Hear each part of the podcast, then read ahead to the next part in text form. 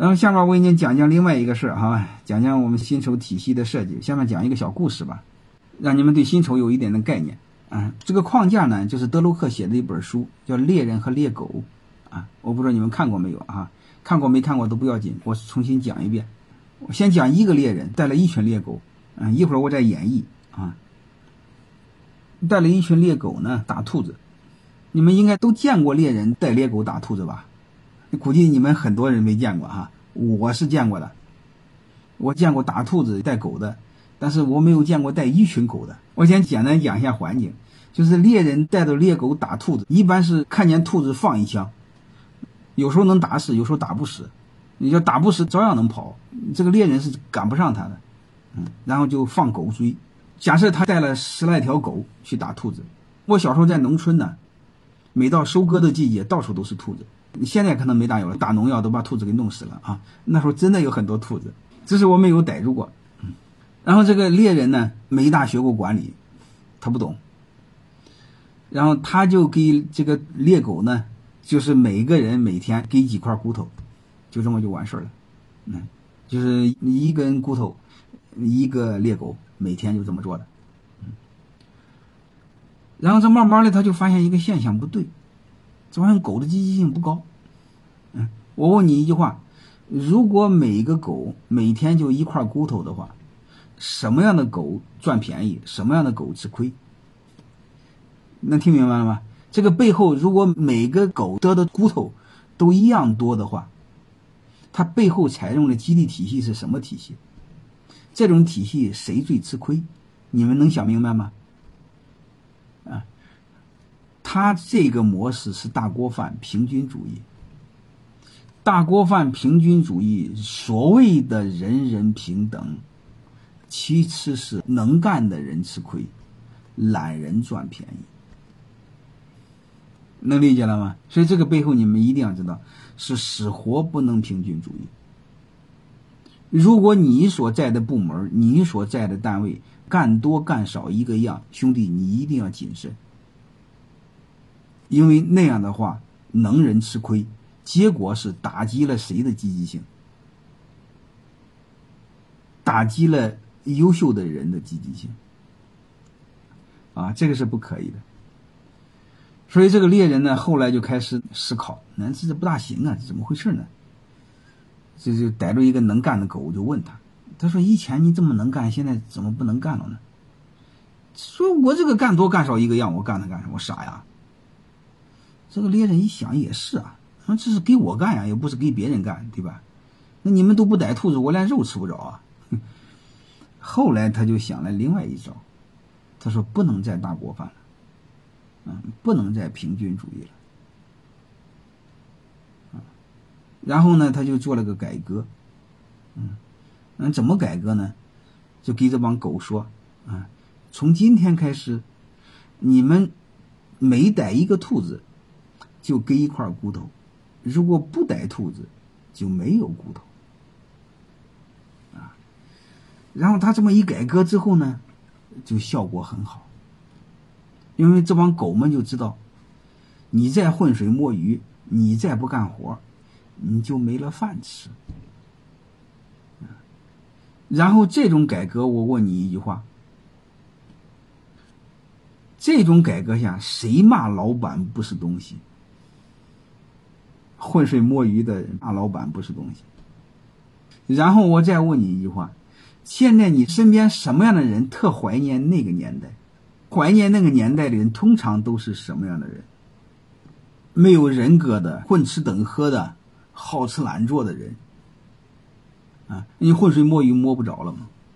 而且这样的人，我问你，这样的人多还是少？这样人多。所以怀念那个年代的多。我最害怕的就是怀念怀念着，他来了。好了，他这么一搞呢，这个兔子的积极性大大的提高。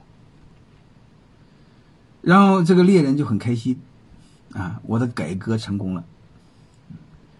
然后又过了一段时间之后，这个猎人发现事儿不对，怎么事儿不对呢？我问你一句话：如果是一只兔子给一块骨头的话。是大兔子好逮，还是小兔子好逮？能理解的意思吧？所以你会发现，刚开始大家积极性高，过一段时间，这个狗也明白过来，狗智商不低啊，狗的智商和孩子五六岁的智商啊。他突然发现，既然大小都是一块骨头，那我就逮小兔子了。哎，后来这帮鸟人明白过来了，你会发现，人类和这个狗没什么两样，就是只要有空子都钻。所以慢慢的这帮狗们也明白了，既然逮大的和小的都是一块骨头，那无所谓。哎，那我就逮小兔子，大兔子不好逮，明白？大兔子还狡猾。哎，所以这个猎狗一旦迷瞪过来之后，猎人就发现事不对，毁了，逮的全是小兔子，小兔子没肉啊，你逮它干什么用呢？然后这个猎人呢，又逮着几个狗问了问，他说：“为什么你们逮小兔子不逮大的呢？”他说：“你傻呀，同样是一块骨头，逮哪个好逮呢？”一猎人一想，对呀，看来我的制度还是有问题。说猎人又做了改革。猎人做了个什么改革呢？说这个骨头啊，从今以后不能和兔子的数量挂钩，要和兔子的重量挂钩。就是不是一只兔子配一块骨头，啊，是两斤兔肉配一块骨头。哎，你会发现这个绩效考核就比较精准了。刚才那个大锅饭没有绩效考核，没有多劳多得。后来有了绩效考核，但是 KPI 指数没设计好，就是那个关键指标没找对，找错了，找偏了，能理解了吗？你们在设计关键指标时候，各位你们一定要留意，就是员工表现的只要不是你想要的，你们不要骂员工不是东西，你要骂你自己智商低。因为绩效大家知道，绩效考核那个 KPI 是指挥棒，你怎么设计的，员工就怎么跑。员工没跑好，员工偷懒了，员工吃里扒外了，你不要骂他不是东西，你要先反思自己智商不够。嗯，这就是我说的，你要找对问题才能找对答案，你要问题找错了就麻烦了，嗯，所以你会发现，哎，大锅饭不行，我们就做 KPI 考核，KPI 考核你不能搞错了，关键指标没找对，怎么办呢？不能和兔子的数量挂钩，要和兔子的重量挂钩，嗯，这样的话是不是大家的利益就一致了，对吧？你的骨头越多，我的肉就越多。对吧？对猎人来说，是逮兔子是要肉，而不是要数量。你逮一帮小兔子有什么用呢？这时候你会发现，激励最最重要的指标的设计，就是要让员工的利益和老板的利益的方向是一致的。上次我是不是说过，考核面临最重大的一个问题，就是老板和员工如何解决利益一致性、信息一致性，然后是什么一致性？啊，各位，风险一致性。所以你会发现，在这个基础上，各位有没有发现一个现象？他们的利益是一致的。啊，管理就这么简单。管理的本质就是绩效考核。绩效考核的背后就是关键指标的设计。关键指标的设计背后的逻辑，其实就是确保利益的一致。和风险的一致，这这样改革算是正常。公司平稳的经营了好几年。马院长的课一听就上瘾，太容易理解了，好吧？因为我是三教九流，乌七八糟的事都干过，所以我能给你们讲人话，讲人间烟火的话。嗯，三个一致都要考虑哈，利益一致，风险不一定一致。一会儿我给你讲回扣的事你就知道了。你比如高管吃回扣。高管贪污腐败，那为什么他的利益一致，他的风险不一致？我一会儿给再给你们讲啊。我们必须先确保利益和风险同时一致。你比如我给你讲一个事儿，你就知道，对高管来说，如果他给老板挣的钱多，老板就给他的奖金越多，是不是利益是一致的？嗯。但是你忘了一个事儿，如果这个高管捅了娄子，给公司亏损了一千万。风险是谁的？你回答我，风险是谁的？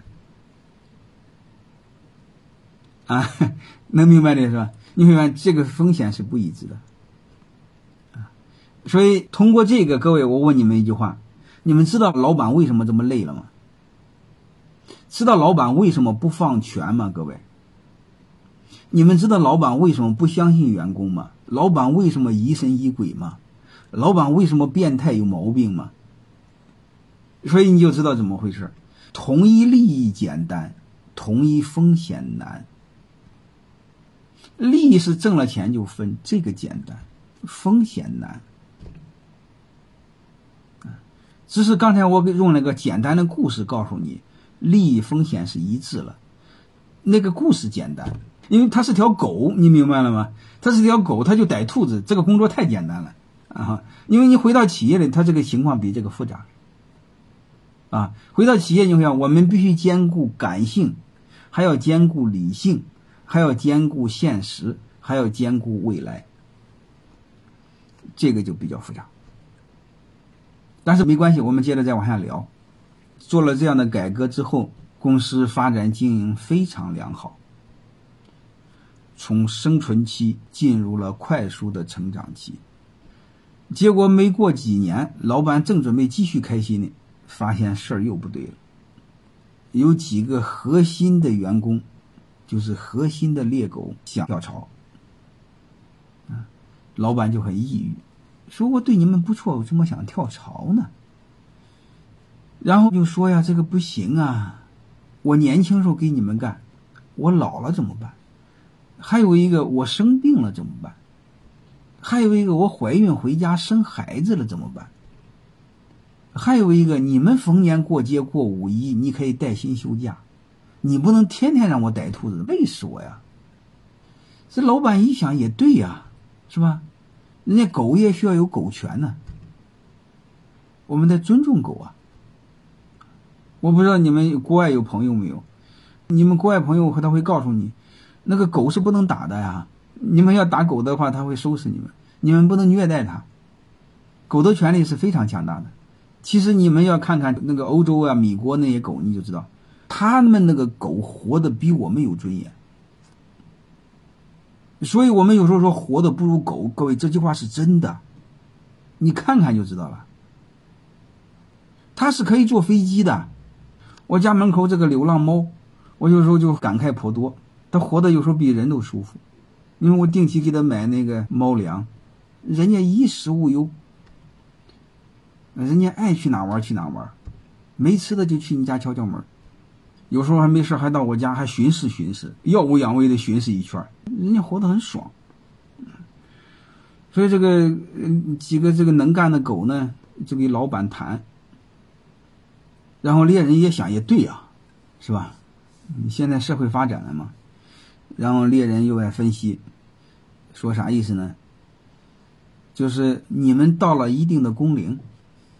嗯，其实就是转正之后，然后有一定的业绩之后，嗯，然后你们每天都会得到固定的骨头，啊，假设半根骨头，啊，你们干不干活，每天都有半根骨头，啊，即便是回家生孩子啦，然后带薪休假谈恋爱啦，都可以有半根骨头吃，嗯，当然干活了就会更多。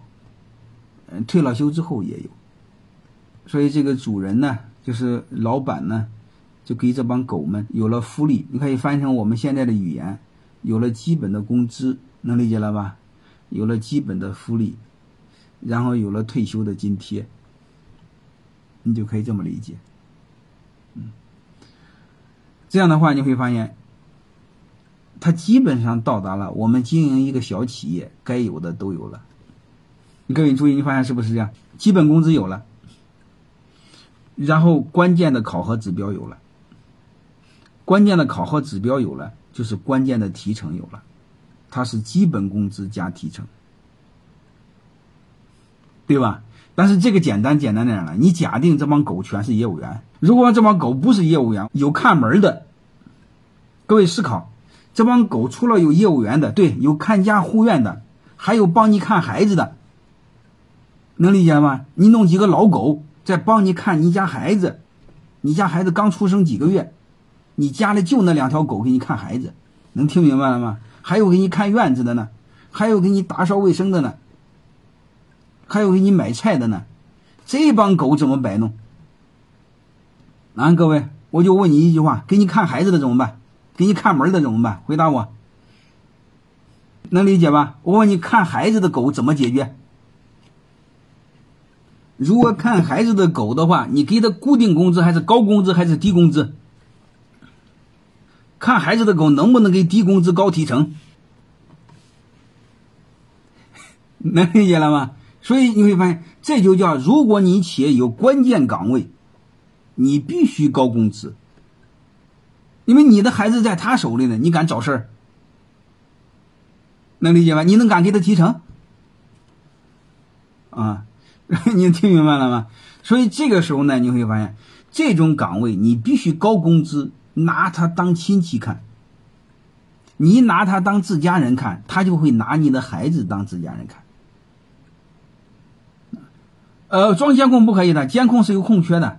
如果他带着你孩子出去玩呢，你遛狗，他遛你的孩子呢，对吧？溜到水塘里给你淹死怎么办？这是不可以的。啊，我一会儿再聊，我接着继续聊。聊了之后呢，过了一段时间呢，发现狗又出问题了。出什么问题呢？有些狗真的跳槽了，被人家挖去了，还是最能干的几条狗。然后还有狗要走，这个老板就有点抑郁。他说：“经营个企业，天天出事过个两三年你们就给我找事儿，你从来不会很安稳的给我干工作吗？”天天让我动脑筋，都一老头子了，还在天天学习。就逮一个狗问干什么去了？他说：“我们给你们干这么多，天天给你逮兔子，哎，结果倒好，你们让我吃骨头，肉你吃，你讲良心吗？那你为什么你不给我们肉吃？那几个人为什么离开了呢？因为另外一家公司，人家给猎狗肉吃。”就是翻译成现在的语言，人家家有股权激励，你家没股权激励。你光让我吃骨头，你不让我吃肉，你尊重我吗？人家那个公司才真正是狗生的赢家，人家有肉吃，还拿人家当合伙人看，每年还开合伙人大会，退了休之后不单有基本工资、退休金。而且退了休之后还可以分红有肉吃，你说这种企业谁不愿意去？然后这个猎人一听也对呀，发现自己这个管理确实有问题。现在怎么还有这么先进的管理思想呢？一打听，那家公司是马芳给他们做的股权激励。然后这老头子说：“咱公司怎么办呢？要不要带几个这个核心团队吧？带一个管财务的狗，管研发的狗，管做管理的狗。我带你们一块去泰山管理学院听听课吧，看看马芳这伙计怎么忽悠的，怎么把我们家的狗都忽悠走了？这不行啊！所以搞得我们这个行业很乱，都是马芳搞的。本来我们这个行业很好。”他这一撮叽，弄得我行业都很乱。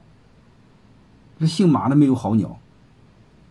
人这伙计很恨我，但是没办法呀，你也得交钱听课呀。你这不听课，你家狗又跑了，你说怎么办？你说怎么办吧？你这个行业只要有一个企业做这个股权激励，它就形成了人才洼地。人才洼地是所有的优秀人都往那跑。各位，你们说怎么办？所以这个猎人呢，带几条狗和你们成为了同学。一起听我讲课，晚上的课也听，两天的课也听，四天的课也听，啊，交了好几万。然后回家之后就开始推行股权激励。然后这个老板还说：“你能不能把最好的招告诉我们？然后把其他家的优秀的狗给吸引过来。还说他家的公狗都很优秀，能不能吸引点母狗过来？我说都没问题。”因为我这还顺便把城市合伙人给你交了，怎么叫城市合伙人？嗯，怎么叫内部创业？我都教给你。然后这帮伙计学习完之后就很开心，回家就召开了股权激励誓师大会。然后猎狗们就非常开心呢，这辈子终于翻身当家做了主人了。我再也不是流浪狗了，我和主人平起平坐了，我是这家的主人了。狗生赢家呀，而且我的股份还可以继承呢，连我家的小狗就可以享受股东的待遇。然后从此以后找老婆好找了，我再也不是打工的了，我是合伙人呢。你说你要是一个核心公司的合伙人，找老婆还不好找吗？所以这帮狗也很开心呢，然后积极性大增，然后天天加班，然后母狗带小狗天天在家里照顾好家庭，然后照顾主人孩子的狗就更加用心。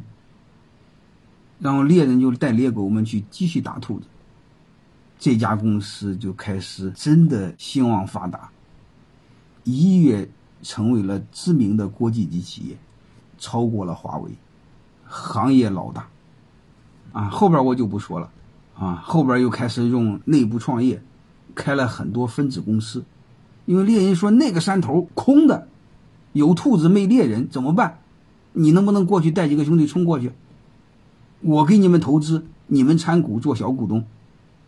猎枪我给你提供，子弹我给你提供，我占大股，分红你们分大头，可不可以？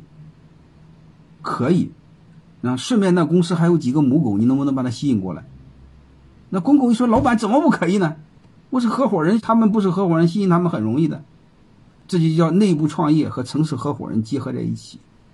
猎人这么一搞。毁了，把这几个山头都给占了，包括米国的什么叫山落基山，包括南美的叫什么山安第斯山还是什么山，都给占了。欧洲的阿尔卑斯山，我们的山就不用说了，还有喜马拉雅山，生意很好嘛。对呀，还有济南的千佛山，都占了，因为它股权激励用的好啊，其他的用的不好啊。对，还有泰山。所以大概就这个意思，你们就知道就好了。嗯，就是把这个该用的、该做的都做了。他不仅仅光逮兔子，别的也干啊。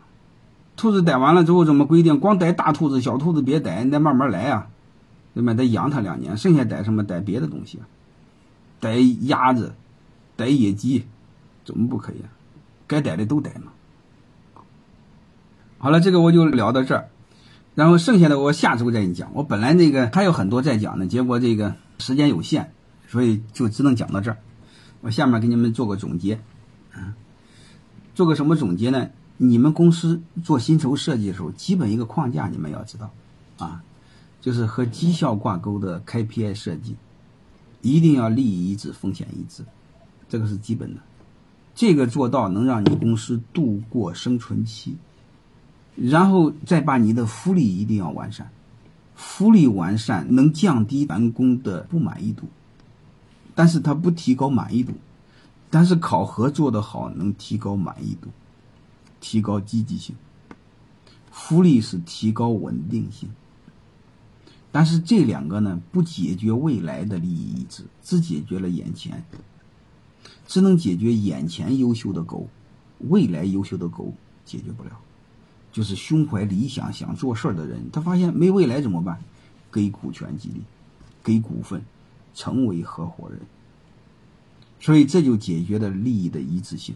利益的一致性即是两部分：第一，短期利益的一致性；还有长期利益的一致性，对吧？你人家的有的个公狗很能干的，除了给你逮兔子，人家还有好几个母狗呢，给你生了很多小狗啊。啥意思呢？人家不但业绩好，带团队也很强啊，还吸引别的家的母狗呢。这个眼前看不出来呀，未来就很厉害了。那小狗过两年不就长起来了吗？长起来给你干，不就是带来利益吗？这叫什么？这叫远期利益的一致性。如果你要不做这玩意儿，那谁给你干？对吧？这不就我说的眼前利益的一致性、短期利益的一致、长期利益的一致性。这不都解决了吗？嗯，我说这是最基本的薪酬设计，啊，各位你们把这个明白，明白了之后呢，我通过这个呢，到点了，到点了，不讲了，给你讲个段子就结束，好吧？嗯，再讲一点点嘛。这个背后呢，各位你们就知道一个事儿，就是包括我说的那个岗位的工资尽可能高一点，然后绩效考核做的正确一些，别偏了啊。它背后呢有吻合很多的道理。你比如，为什么要给基本工资？啊，各位，为什么要给基本工资、基本福利？它满足马斯洛的人的第一个需求，叫生理需求，就是活着的需求。好吧，啊，法律规定，嗯，可以啊，你也可以理解法律规定。法律规定没说给狗这个基本工资啊。然后为什么还有一个就是各种社会的福利，还要和狗签定期的劳动合同呢？没事还搞个篝火晚会，还弄个逮兔子比赛，嗯，这是马斯洛的第二个，叫安全需求，嗯，还有一个就是社会需求，就是没事就搞个比赛了，然后出去开个什么交友晚会了，什么婚恋晚会了，然后再评评优秀的猎狗了，嗯，这叫社会需求，所以这些东西都要有。还有一个呢，就是尊重的需求。对表现好的人呢，你要提他做小队长，啊，叫逮兔子第一小队长，逮兔子第二小队长，看家的队队长，看孩子的队队长。你说看孩子就一条狗，一条狗也可以做队长，因为他看的孩子重要，岗位价值重要，能明白了吗？享有小队长的待遇，他叫岗位价值。你想想。你逮兔子，你和给我看儿子，他价值能一样吗？能明白了，所以都要分小队长，看家护院小队长，看孩子小队长，基本工资是一样的。这个时候干什么用呢？给下一步做股权激励，小队长都有股份，叫自我价值实现，又有了长期的激励。然后给你看孩子这条狗就更加认真了，对吧？他希望你的孩子长得更加健康，将来多生几个孩子，然后他的小狗就可以再给你看孩子，不就是长期利益是一致的？然后又有合伙人待遇，有事业发展，是吧？有地位，啊，所以这是最基本的，大家要有概念。在这个基础呢，我对应几类人，让你看一下，你就知道。就是六零后的人，他是不知道什么叫励志。为什么？因为六零后的和七零后的人，他都有一个特点。为什么要离职？还不知道什么叫离职。六零后、七零后典型是这类人，因为这类人小时候没吃饱过。对没吃饱过的人，这辈子最大的追求就是吃饱，能理解了吗？对挨过饿的人，这辈子很难有精神追求。因为这辈子他最大的是生存需求，所以这辈子我是没有精神追求的。我河南那个穷地方，总部那地方那么穷，啊，小时候虽然吃饱，他吃的全是那个地瓜，河南叫红薯，所以你就知道他是温饱问题没解决，啊，没有精神追求，啊，浑身都是肉欲，都是物欲，啊，只要有工作就干，给钱就干，嗯，当孙子也干。辞职？辞什么职啊？给钱了还辞职吗？六零后、七零后的人就是这个特点，他不知道什么叫离职。这个八零后就不行了。八零后他没挨过饿，啊，八零后没挨过饿，他骨子里对精神有追求，对自我价值实现有追求。所以，哪地方收入高，哪个地方给他的待遇高，哪个地方认可他的社会价值。他马上就离开，这帮九零后就更麻烦。他不开心他就离开，所以领导骂我我就离开。这个九五后更扯淡到什么程度？我看领导不顺眼就离开。这零零后就更麻烦，你会发现，你越往后他个性越独立，就是他对物质追求越来越弱，特别是现在零零后、九零后。他爹妈给他留几套房子，你给他扯什么扯？所以你会发现，他看你不顺眼，你不听他指挥，他就要离开。我不前两天给你讲一个段子吗？他说一个老板对一个八零后很郁闷，不好摆弄，他就把他给开了，然后招了个零零后，让零零后给他写个报告，下周三交。结果这老板闲的蛋疼，他非要周二问这个零零后写好没有。这个零零后就说：“你不是星期三要吗？你活不到星期三吗？你非要今天要？”然后这个老板郁闷的要死，差一点给你噎死。这就是零零后，做老板越来越难。